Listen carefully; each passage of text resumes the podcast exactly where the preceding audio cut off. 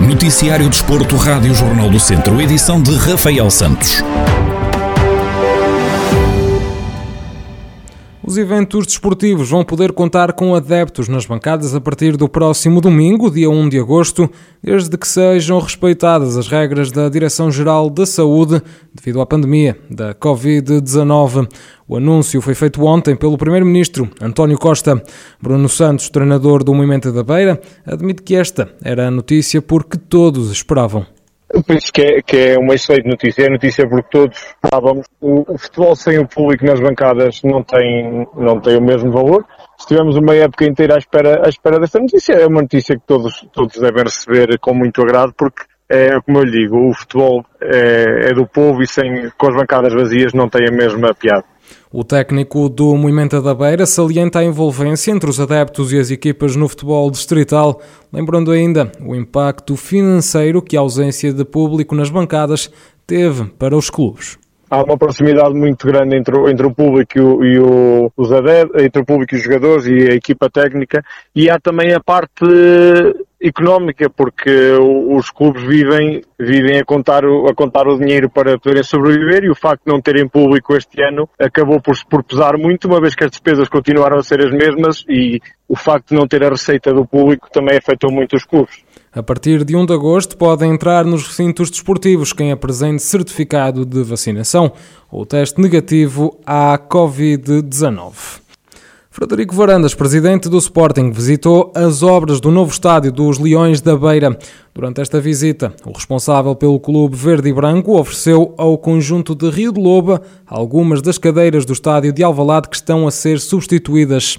Em declarações exclusivas à Rádio Jornal do Centro, Mérito Esteves, presidente do Leões da Beira, admite que esta visita é um motivo de orgulho. Para nós, um clube humilde, aqui um clube da aldeia, é sempre gratificante ter a presença do, do, do presidente de um dos grandes clubes de Portugal. E enche-nos de orgulho e a disponibilidade dele se deslocar a, a, esta tão humilde instituição é motivo de orgulho para todos os sócios, independentemente do que representa do clube do qual é o presidente. É, acho que é de orgulho para todos os simpatizantes da Filipe da Beira e, e, até para a cidade de Viseu ter aqui Luz de Figura na nossa cidade. Sendo um clube, como o próprio nome diz, Leões da Beira, o o, o, Dr. Frederico Varandas fez questão de vir conhecer a nossa obra, vir conhecer a cidade, vir conhecer o nosso clube eh, e estar presente no local onde vão ser colocadas as cadeiras. Berito Esteves confessa que as obras do estádio do Leões da Beira só são possíveis devido a este tipo de ajudas que têm sido dadas ao clube. Eh, foi uma obra que recebeu financiamento do IPDJ, tivemos o apoio da Câmara eh, para o estádio no sensivelmente 150 mil euros e mais 36 mil para os balneários, tivemos o apoio da Junta de Freguesia de cerca de 12 a 13 mil euros, mas a obra já ultrapassa o dobro desses valores. E se não fossem estas, estas ofertas, estas ajudas que nos têm sido feitas por, por entidades, por anónimos, por empresários, é, é, seria impossível a concretização deste sonho, a concretização desta obra. Tem sido determinante e preponderante todo o apoio que muitos anónimos e muitas empresas da região nos têm dado a título gratuito. Frederico Varandas visitou as obras do Estádio dos Leões da Beira e ofereceu algumas das cadeiras que estão a ser substituídas no estádio de Alvalade ao Clube de Rio de Loba. E decorreu, ao longo desta semana, o primeiro curso intensivo de verão da IFT, Individual Football Training, em Viseu. Os treinos realizaram-se no estádio dos Trambelos, a casa do Lusitano de Vildemunhos. Calico, capitão do Lusitano e um dos treinadores da IFT, explica em que consiste este projeto, que contou com a adesão de mais de uma centena de atletas. A IFT, que é a sigla é Individual Football Training, e é uma empresa especializada na técnica individual de futebol. Trabalhamos com todas as idades, a partir de 6 anos até ao futebol profissional. E, e, esta semana, no fundo, foi uma semana, foi o primeiro curso intensivo aqui de verão, foi uma semana de, de 6 horas de treino diário em que contámos com 68 atletas e fundamentalmente nós somos, como nós costumamos dizer, somos umas explicações, ou seja, é, é, fazendo aqui uma analogia, como os meninos andam na escola, os atletas andam nas escolas ou, ou, ou andam nos clubes, nós somos como uma, uma explicação, ou seja, nós desenvolvemos a técnica individual do, dos atletas em aspectos que nós consideramos que eles têm carências ou então aspectos que eles nos digam que as carências que têm. O técnico explica como funcionava o dia a dia dos atletas, que era dividido em duas partes.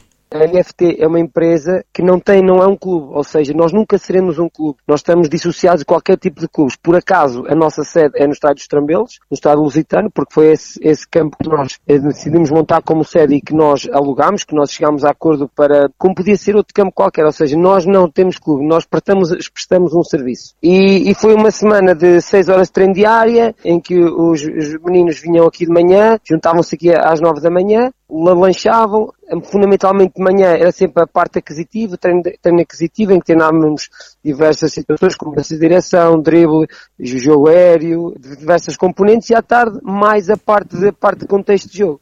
Os atletas chegaram de vários pontos do país e houve até jogadores que se deslocaram da Ilha da Madeira.